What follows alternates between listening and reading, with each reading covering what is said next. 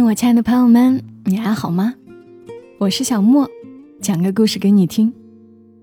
有听友说想要听我讲爱情故事，我其实也很想讲，但现在的人是不是太忙了？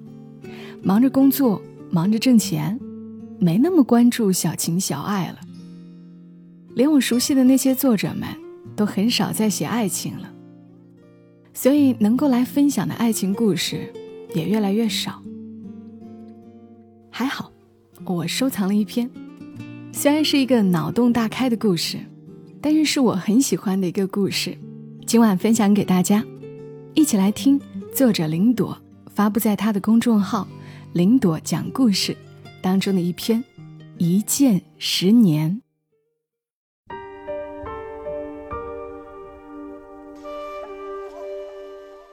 一见十年，作者林朵。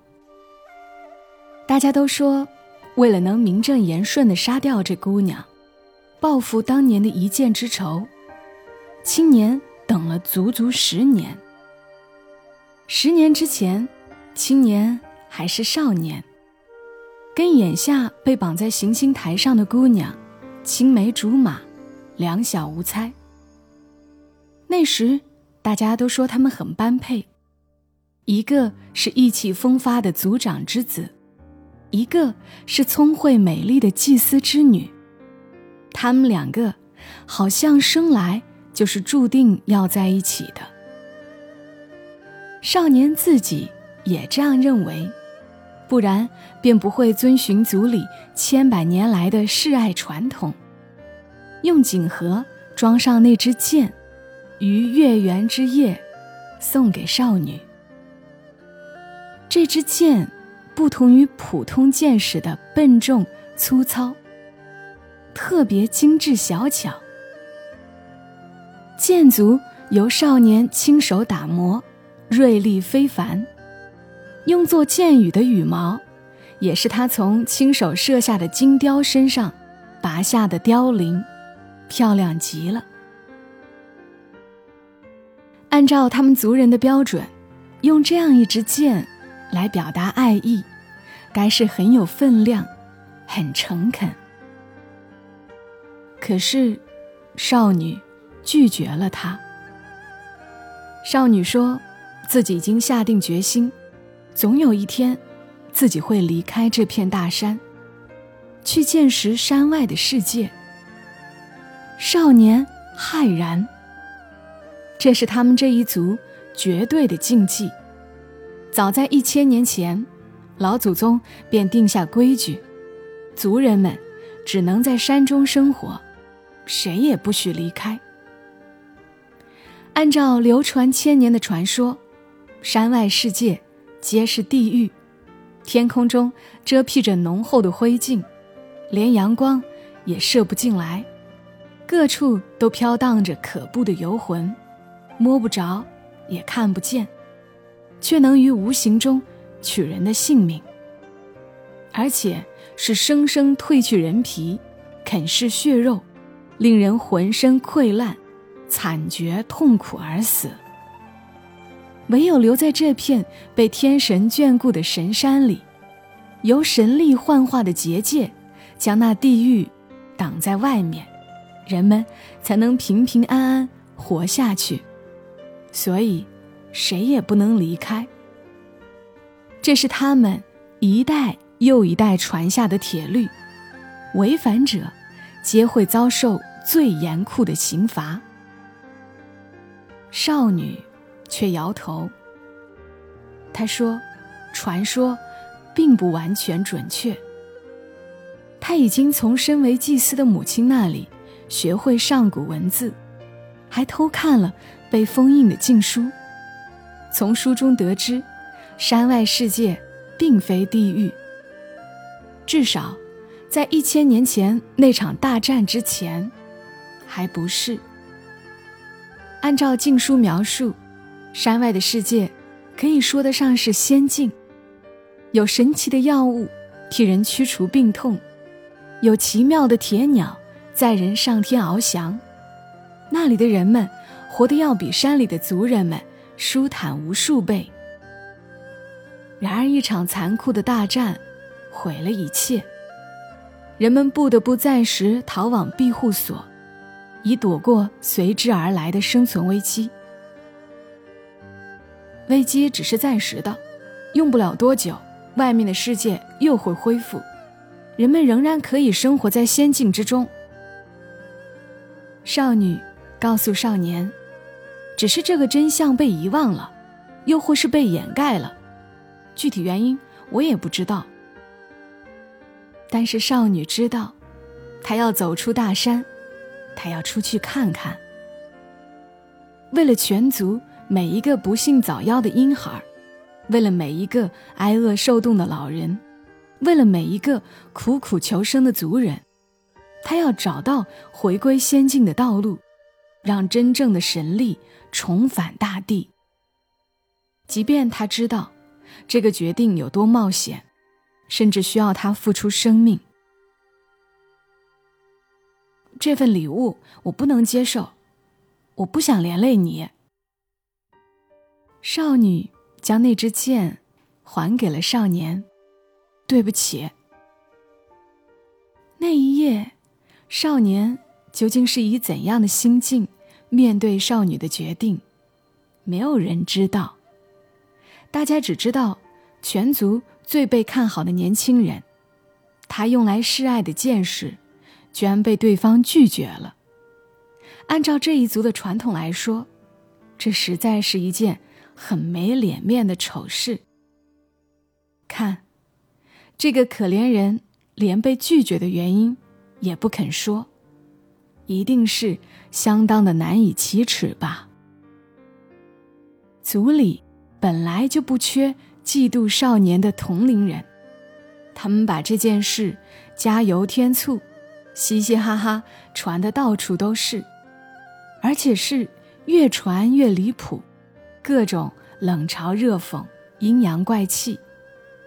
少年对此不可能不愤怒。大家都说，少女深深伤害了他，给他原本荣光无限的生命。落下了难以清除的耻辱，他从此对少女再无爱意，只有记恨。具体证据就是从那之后，少年就像换了个人似的，不再开朗乐观，不再逍遥自在，而是变得沉默、冷淡、克制。少年从此不再看少女一眼。开始格外用心的练习起射箭来。庆典之夜，其他年轻人都在醉醺醺的讨论族内某个女子生得多么妩媚动人。他在无比清醒的打磨箭足。狩猎场上，族长父亲示意他不必太过卖力，他却频频拔动弓弦。直至视野之中再没有任何活着的猎物。练习场上，曾经深切爱恋过的姑娘，从旁边走过，他连头也没有偏，眼中、心中都没有他，只有剑，只剩下剑。时光流转，很快十年过去了，昔日的少年长成了俊朗青年。剑术亦是全族公认的精湛，没有任何人能比得上。与此同时，本身为下一任祭祀候选人的姑娘，却沦落成了阶下囚，为全族所不齿。她被安上的罪名是公然违背先祖定下的禁令，花费若干年时间筹划叛离大山。企图窥探外面的世界，他真的差一点儿就成功了。可惜，再精心完备的筹划，亦敌不过那一丁点儿糟糕的运气。就在这姑娘历尽艰辛的找到连接外面世界的出口，只差一步，便能打开对外通道的时候，他被抓了回来。没人相信他的辩解，更不相信禁书上所描绘的世外仙境。所有人都只敬畏先祖定下的规矩，每一条都必须严格执行，容不得半点通融。就连姑娘，身为祭司的母亲，也不能为他多说什么。等待他的，自然是族内最严苛的惩罚。姑娘被绑在行刑场的石柱上，族长将选出族内最优秀的射手，用一支箭结算他的罪过。这个任务理所当然的。落在了青年的身上。全族上下都知道，他曾无情拒绝过青年赠送的定情之剑，也知道青年对他的恨意是多么强烈。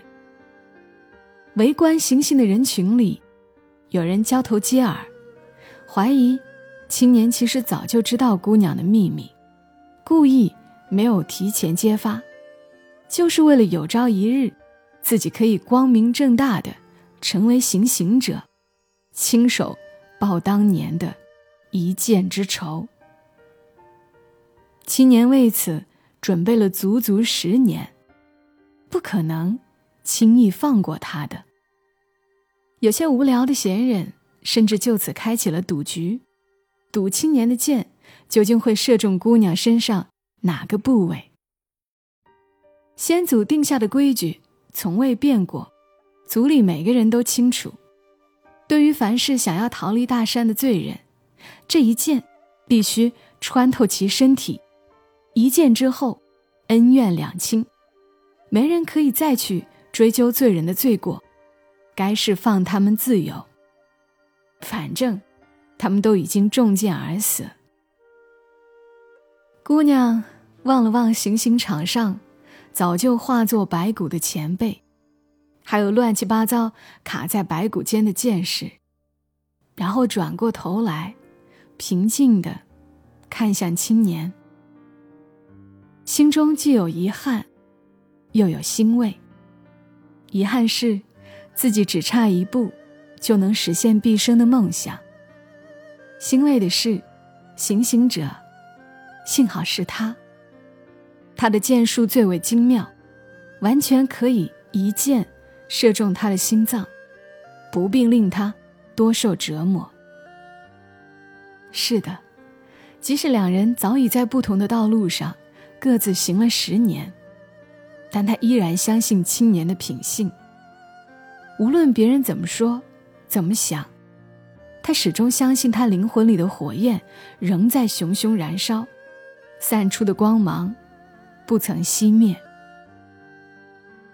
只是在看清青年架在弓上的那支箭时，姑娘还是忍不住微微动容。那是十年前他曾拒绝的定情之剑。万万没想到，十年之后，竟会以这种方式重新接受。到底？还是连累了你。”姑娘苦笑地说，“对不起。”青年始终一言不发，面色冷峻。待行刑命令一下，他沉稳地举起弓箭，搭箭、勾弦、开弓、靠位、瞄准、撒放，利箭脱弦而出，化作一道锐利的光芒。朝着姑娘呼啸而去，啪！箭足精准穿透姑娘左耳耳垂，深深钉入后方石柱。在场之人一片哗然，族长的脸色十分难看，咆哮着：“从来没有人能用这种方式逃脱惩罚。”可这毕竟……是先祖定下来的规矩啊！一剑穿透身体，一剑赎完罪过。若是有人大难不死，便是受到神明的庇佑。在那之后，再也没有什么能阻碍姑娘对外面世界的探寻。青年这才松了口气，放下弓，对着姑娘微笑。他这支满是爱意的定情之箭呐，花了十年光阴，终于是送到了。